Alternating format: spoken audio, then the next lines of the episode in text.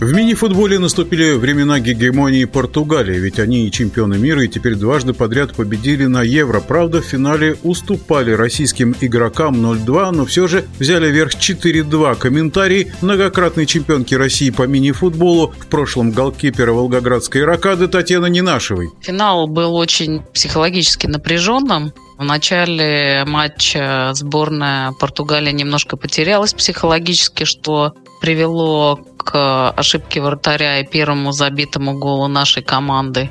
Сборная России почувствовала уверенность, забила следующий гол, мы повели 2-0. Игра шла на встречных курсах под высоким прессингом. Обе команды были примерно равные. В какой-то момент сборная Португалии смогла все-таки отыграть со стандарта фактически один мяч.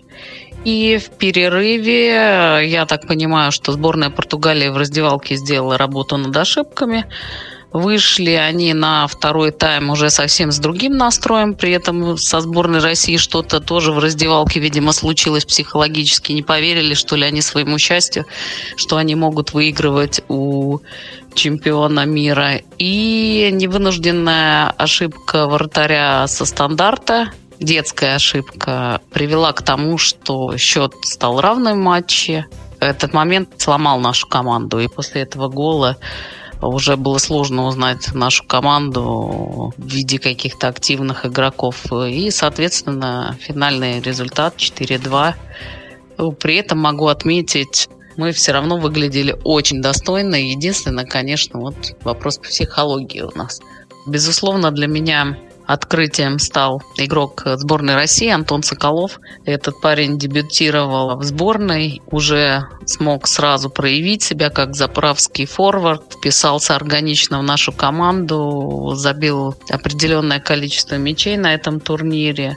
Как раз такого игрока нам и не хватало. Быстрый, динамичный, техничный. И я думаю, что он еще покажет себя на следующих турнирах.